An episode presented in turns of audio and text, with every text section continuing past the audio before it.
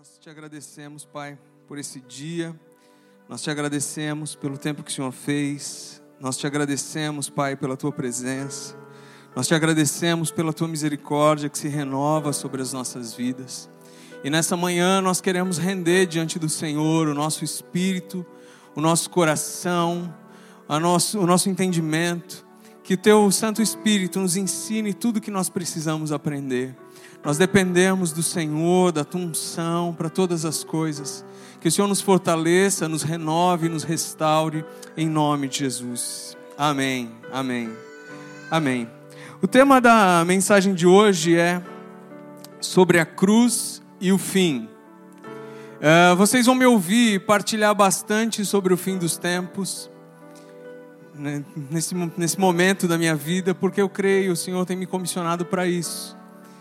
E eu achei muito interessante a última, o último louvor ser justamente esse, em que nós cantamos. Eu creio que o Senhor fará outra vez. Eu creio que o Senhor pode mover as montanhas. Então, isso não é parte da mensagem, mas é só realmente algo que eu achei bem interessante. Quando nós falamos isso, eu creio que o Senhor vai, vai mover as montanhas outra vez. E a palavra diz que se nós tivermos fé para dizermos a um monte, sair de um lugar e ir para o outro, é o que ele vai fazer. Quando a palavra fala isso, ela está apontando para os últimos dias, para o fim dos tempos. A Bíblia diz que quando Jesus voltar, vai haver um momento em que ele vai chegar até o Monte das Oliveiras.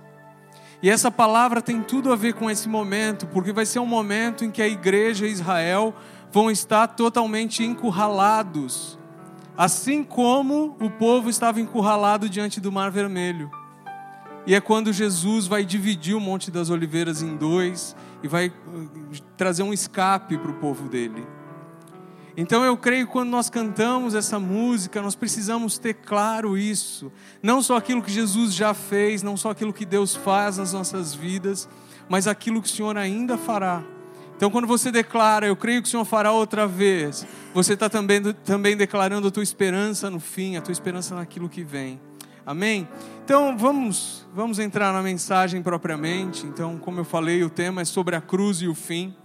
Há algumas semanas eu preguei sobre a proclamação do Evangelho. Se você não estava aqui, é, ah, acho que não está no YouTube, mas depois eu posso partilhar com você essa mensagem. E eu falava sobre a importância de nós não termos apenas um testemunho, mas de nós entendermos o nosso comissionamento como filhos de Deus para pregar, anunciar a palavra. Então, se nós temos esse comissionamento, nós primeiro, primeiro precisamos entender o que é o Evangelho. Então, hoje nós vamos falar um pouquinho sobre isso e eu quero partir daqui. Então, vamos lá, vamos começar definindo o que é o Evangelho. Muitas vezes nós associamos o Evangelho com os quatro primeiros livros do Novo Testamento. E eles são chamados assim, mas isso não é o Evangelho. O Evangelho ele significa boas novas. Então eu posso definir o Evangelho como a mensagem sobre como Deus está a agir para eliminar a separação entre ele e o homem causada pelo pecado. Então, o Evangelho nada mais é do que isso. É a mensagem daquilo que Deus fez, faz, está fazendo, ainda fará, para eliminar essa separação que existe entre nós, entre o homem e Deus. Mas quando acontece essa separação? Eu acho que todos nós já ouvimos falar da queda, quando Adão e Eva, eles comem do fruto da árvore do conhecimento do bem e do mal, e há a queda, a separação.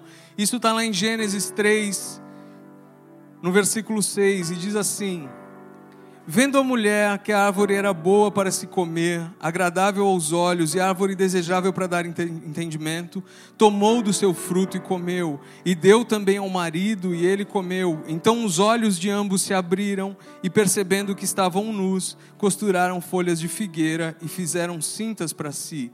Então aqui está falando do exato momento em que acontece essa separação, em que o homem, Adão e Eva, decidem se rebelar contra o seu Criador, viver a sua própria vontade, fazer aquilo que foi gerado no desejo deles, e isso cria essa separação. A partir daí, por toda a Escritura, nós vamos ver uma tensão entre a santidade de Deus e entre a corrupção humana. E por toda a Escritura, nós vamos ver a forma como Deus vai fazer essa reconciliação, que é através da cruz. E é interessante porque quando nós falamos disso, nós estamos falando sobre a misericórdia de Deus. No próprio capítulo 3, quando há a queda e quando Deus ele declara as sentenças de juízo sobre Adão, sobre Eva e sobre a serpente, Deus ele já abre um caminho de misericórdia. E a Bíblia diz assim no versículo 15: Porém, inimizade entre você e a mulher, entre a sua descendência e o descendente dela, este lhe ferirá a cabeça e você lhe ferirá o calcanhar. Aqui o Senhor, imediatamente após a queda do homem, ele já apresenta diante do homem o Evangelho. Ele já apresenta diante de Adão e Eva a forma como aquela maldição que havia entrado na terra poderia ser revertida. Ele já apresenta a forma como tudo poderia ser restaurada, restaurado. E ele diz assim: Adão e Eva, de vocês da descendência de vocês, da semente de vocês, vai surgir aquele que vai esmagar a cabeça de Satanás. Logo que o homem se afasta de Deus, o Senhor já mostra a cruz. Então a minha pergunta agora é: quando essa separação do homem e de Deus será eliminada? Claro, a resposta que nós podemos dar, ainda mais se nós ouvirmos isso, é na cruz. Mas essa é a resposta simples. Existe uma resposta um pouco mais abrangente. A Bíblia diz assim, 1 Pedro 2, versículo 24: Carregando Ele mesmo em seu corpo sobre o madeiro os nossos pecados, para que nós, mortos para os pecados, vivamos para a justiça. Pelas feridas dele vocês foram sarados. Você crê nisso? Você crê que pelo sacrifício de Cristo você foi, você foi perdoado, você foi justificado? Você crê nisso? Eu também. E aqui é uma das formas em que essa separação é eliminada. Mas eu vou te perguntar algo. Porque hoje, nós, vivendo mais ou menos dois mil anos depois da cruz, ainda vivemos num mundo que é marcado pelo pecado? Nós fomos perdoados, nós fomos justificados, porque nós aceitamos o sacrifício de Cristo, porque nós entendemos aquilo que Ele fez e porque nós recebemos a doação dele como um dom, como a graça dele. Mas o pecado ainda existe. E aqui nós precisamos entender então um outro aspecto disso. E eu quero que você leia comigo Romanos capítulo 5, versículos 8 e 9. Esse texto diz assim: Mas Deus prova o seu próprio amor para conosco pelo fato de Cristo ter morrido por nós quando ainda éramos pecadores. Então, a primeira coisa que esse texto diz é que a própria salvação de Deus, ela é a grande prova do amor de Deus conosco. Ele começa dizendo isso. E ele diz assim: Cristo morreu por nós. E aí no versículo 9 ele diz: então nós somos justificados pelo seu sangue. Até aqui nós entendemos, nós somos perdoados. Não é? A Bíblia diz em Romanos 8 também que não há nenhuma condenação sobre nós, sobre aqueles que estão em Cristo Jesus. Mas esse texto ele continua e ele diz assim: seremos salvos por ele da ira. Vamos entender isso. A Bíblia está falando aqui então do amor de Deus, do sacrifício da cruz, mas nesse momento o Senhor ele começa a apontar para o fim de todas as coisas. E ele começa a declarar o seguinte: vai haver um dia em que o Senhor ele vai manifestar o juízo dele, e nesse dia nós vamos ser salvos da ira de Deus. Então, quando nós dizemos que nós somos salvos, muitas vezes o entendimento que nós temos é que nós somos salvos do pecado. Mas na verdade, a nossa última salvação, a nossa salvação em última instância, significa que nós vamos ser salvos da ira de Deus. A cruz hoje, ela é perdão para os nossos pecados, mas a cruz também é salvação da ira de Deus. Tomem cuidado com uma teologia que tem sido pregada de que Deus é graça e só graça e só graça. E aí nós temos um outro extremo que fala assim: não, mas Deus é justiça. Na nossa teologia não há espaço para esse mas. E é aqui que nós nos confundimos muito. Deus é graça? Deus é justiça? Às vezes nós não conseguimos entender isso, mas Deus é graça e justiça. Ele é as duas coisas. E hoje, pela cruz, nós temos acesso à misericórdia. Mas a Bíblia, quando ela diz aqui que nós seremos salvos da ira de Deus, o Senhor está apontando para o dia do Senhor. Já ouviram essa expressão? O dia do Senhor. O dia do Senhor talvez seja a expressão mais importante mencionada na Bíblia porque ela é mencionada mais de 100 vezes. Mais de 100 vezes a Bíblia fala desse dia. E olha como Joel apresenta esse dia para nós. Joel capítulo 2, versículo 11. Diz assim: Sim, grande e muito terrível é o dia do Senhor. Quem o poderá suportar? A palavra do Senhor está apontando aqui para o fim dos tempos. E o dia do Senhor é um dia que vai ter uma natureza dupla. Para aqueles que são filhos, para aqueles que invocam o nome de Jesus, para aqueles que se rendem a Jesus, vai ser um dia ou um período, qualquer dia eu explico melhor isso, do maior derramamento do Espírito Santo sobre a terra. Vai ser o dia da maior colheita de almas da igreja.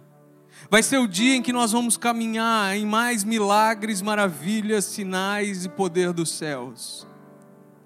Mas a Bíblia diz que esse dia é terrível. Porque para aqueles que rejeitam o Senhor, para aqueles que andam longe do seu caminho, a Bíblia diz que esse é o tempo do maior juízo de Deus. Quando a palavra está falando sobre esse dia, ela termina dizendo aqui nesse versículo: quem poderá suportar?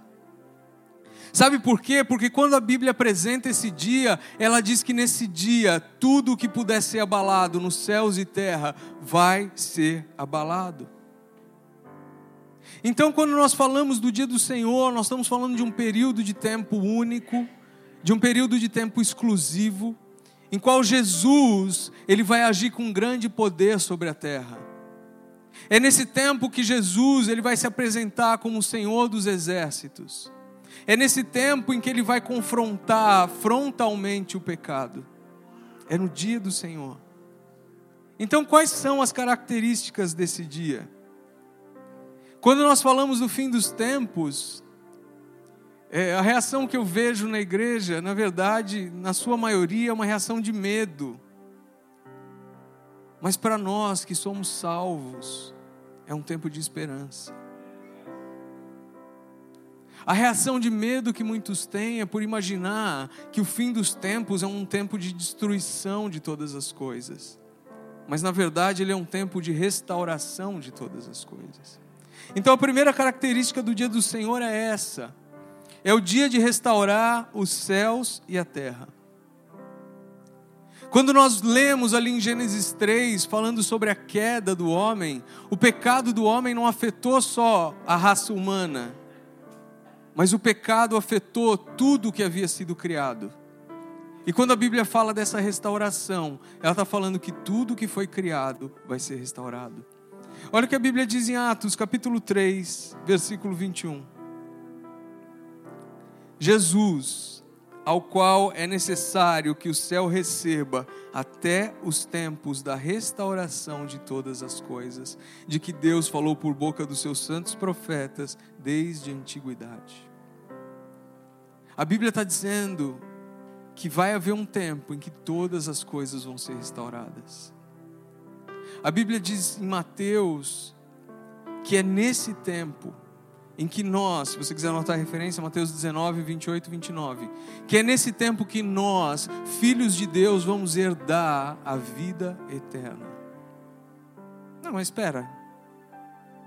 A Bíblia não diz que aqueles que conhecem Jesus, em João, a Bíblia diz isso, já têm a vida eterna? Sim.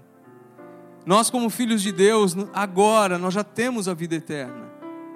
Mas ela ainda é muito limitada perto daquilo que nós vamos viver na eternidade com o Senhor.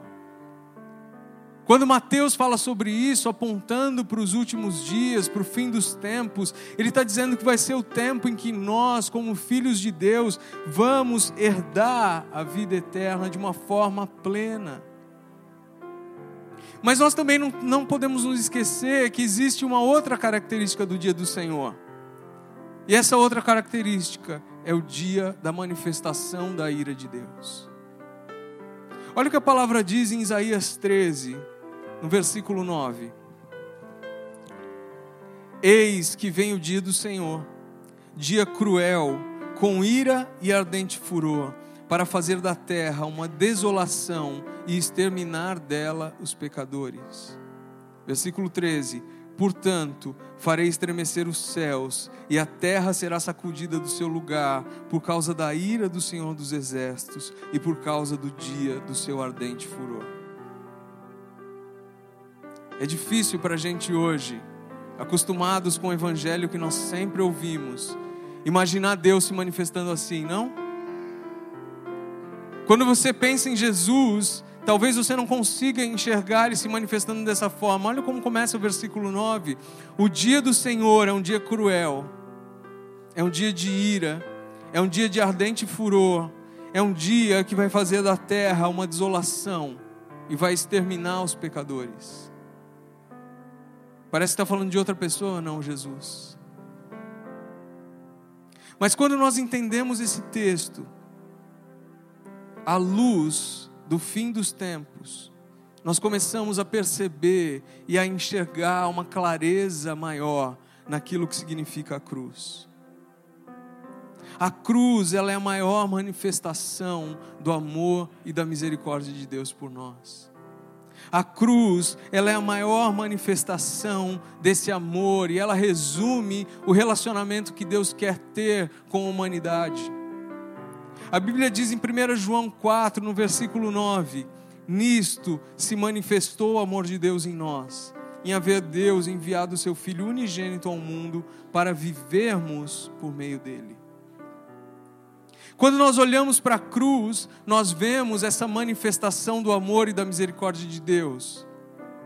Mas quando nós olhamos para a cruz, a luz do fim dos tempos, nós precisamos alinhar também o nosso coração, a nossa alma, o nosso espírito à cruz e viver o que esse versículo diz: e vivemos nele. Isso precisa redefinir a forma que nós vivemos a nossa vida a forma que nós gastamos o nosso tempo, a forma que nós conduzimos os nossos relacionamentos, o lugar aonde nós colocamos o nosso dinheiro. Tudo isso precisa ser redefinido à luz da cruz.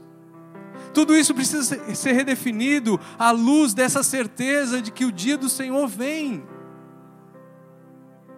Nós não ouvimos mais sobre isso, nós não ouvimos mais sobre arrependimento, sobre os nossos pecados, sobre o juízo de Deus que vem, mas não significa que porque isso não está sendo pregado, que o Senhor desistiu desse tempo. Isso é a promessa do Senhor. Isso é o plano do Senhor desde a criação.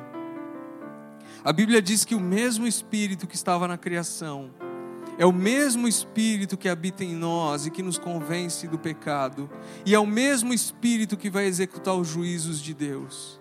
É o mesmo Deus. O que eu quero que você entenda, o que eu quero que você receba é aquilo que eu tenho entendido e tenho recebido. Que se nós olharmos para a cruz e não olharmos para o fim do tempo, dos tempos, a cruz, ela se esvazia do seu significado. Ela se esvazia dessa misericórdia, desse amor. O Senhor, Ele não se entregou naquela cruz para que a nossa vida fosse melhor. O Senhor se entregou naquela cruz para que nós tivéssemos uma nova vida, vivida nele. A Bíblia diz que se nós é, fomos salvos, nós precisamos andar também no Espírito. E é isso que significa nós entendemos que o Senhor, ele se manifesta no nosso tempo através da misericórdia pelos seus inimigos. E eu e você fomos inimigos de Deus um dia. Até que nós entendemos a cruz. Até que nós aceitamos o sangue dele sobre as nossas vidas. Até que ele abriu uma porta de reconciliação com ele mesmo. Então, por que o dia do Senhor não se manifestou ainda? 2 Pedro, capítulo 3, versículo 9. O Senhor não retarda a sua promessa, ainda que alguns a julguem demorada. Pelo contrário, ele é paciente com vocês, não querendo que ninguém pereça, mas que todos cheguem ao arrependimento. Deus ele é tão misericordioso que ele ainda não manifestou o dia do Senhor, porque hoje ainda seria juízo para muita gente. Ele não quer que ninguém se perca, ele quer que todos cheguem ao arrependimento. E aí eu volto numa pergunta que eu fiz na outra mensagem. Mas como ouvirão se não há quem pregue? Nós precisamos entender que o Senhor manifestou a misericórdia dele conosco, para que nós pregássemos e manifestássemos essa misericórdia aos outros. E é aqui que nós entendemos a nossa missão como igreja. Todos os domingos em que nós celebramos a ceia, nós lemos um texto de 1 Coríntios, não é? 1 Coríntios 11, no versículo 26, diz assim: Porque todas as vezes que comerem este pão e beberem este cálice, vocês anunciam a morte do Senhor até que ele venha. Nesse texto, Paulo ele está colocando em perspectiva a cruz. Ele está dizendo: vocês vão anunciar a morte do Senhor, ele já se entregou, o sangue dele está sobre vocês. Vocês são perdoados, vocês são justificados, mas há uma outra certeza: até que Ele venha. E muitas vezes nós temos dificuldade em olhar para a palavra e imaginar como nós pregamos essa palavra, que mensagem eu compartilho. Parece que a nossa mensagem ela tem que ser eloquente, ela tem que ser motivacional, ela tem que trazer uma esperança natural para as pessoas. Mas quando nós olhamos para a história da igreja, talvez um tempo de maior avivamento, de maior crescimento da igreja, foi a igreja de Atos. E como era a pregação de Atos? Era uma pregação focada no fim. A Bíblia diz que logo no dia de Pentecostes, quando Pedro se levanta para pregar e explicar aquele derramamento do Espírito, qual é o texto que ele usa? Joel 2. E a Bíblia diz que nos últimos dias derramarei do meu espírito, sim. Mas a Bíblia continua e no fim diz assim: o sol se transformará em trevas e a lua em sangue, antes que venha o glorioso dia do Senhor. Será que nós usaríamos um texto tão apocalíptico assim para explicar o derramamento do Espírito Santo? Pedro ele não para naquilo, ele não diz, olha, isso aqui é só a salvação para vocês. Não. Isso é a salvação, mas isso é a certeza de que o Senhor ele mantém as promessas dele e o dia do Senhor virá. Paulo, da mesma forma, quando ele está diante de tantos homens religiosos no Aerópago, no capítulo 17 ele diz assim, versículo 30: Deus não levou em conta os tempos da ignorância, mas Ele ordena a todas as pessoas em todos os lugares que se arrependam, porque Deus estabeleceu um dia em que julgará o mundo com justiça, por meio de um homem que escolheu, e deu certeza disso a todos, ressuscitando dentre os mortos. Paulo, ele sequer menciona a cruz, ele vai direto para o dia do juízo na pregação dele. Porque ele sabe que precisa haver um despertamento naqueles que estão ouvindo eles precisam estar cientes daquela realidade. E nós, como igreja, nós temos sido responsáveis por manter a geração em que nós estamos num engano. E o engano que a nossa geração está é de que a nossa vida se resume ao tempo que nós passamos aqui, como se não houvesse nada além como se aquilo que nós fazemos ou deixamos de fazer não tivesse quaisquer consequências a não ser para agora. O Senhor, Ele está nos chamando como igreja para nós despertarmos para essa realidade, para a realidade do fim. Sabe por quê? Porque é só no fim em que a separação entre Deus e os homens vai ser completamente eliminada. A Bíblia diz assim, Apocalipse, capítulo 21, versículo 1 a 3. E vi novo céu e nova terra, pois o primeiro céu e a primeira terra passaram e o mar já não existe. Vi também a cidade santa, a nova Jerusalém que descia do céu, da parte de Deus, preparada como uma noiva enfeitada para o seu noivo. Então ouvi uma voz forte que vinha do trono e dizia: Eis o tabernáculo de Deus com os seres humanos. Deus habitará com eles. Eles serão povos de Deus, e Deus mesmo estará com eles e será o Deus deles. A palavra aqui ela está falando sobre uma restauração. Ela está falando sobre a Nova Jerusalém, que no começo da Bíblia é chamada de Éden. Ele está falando sobre um tempo em que Deus ele vem habitar com o homem. Ela está falando sobre um tempo em que tudo o que o pecado contaminou já foi restaurado. Está falando sobre um tempo em que não vai haver choro. Está falando sobre um tempo em que não vai haver morte. Mas essa eliminação, dessa separação entre Deus e os homens, só acontece no fim. Então, tudo aquilo que o Espírito faz, ele aponta sim para a glória original da criação, mas ele aponta também para a glória de Cristo que vai se manifestar no fim dos tempos. E aqui nós precisamos entender que essa palavra precisa nos lançar a uma obediência ao comissionamento de Deus. Ide por todo mundo e pregai o evangelho a toda criatura. Feche seus olhos.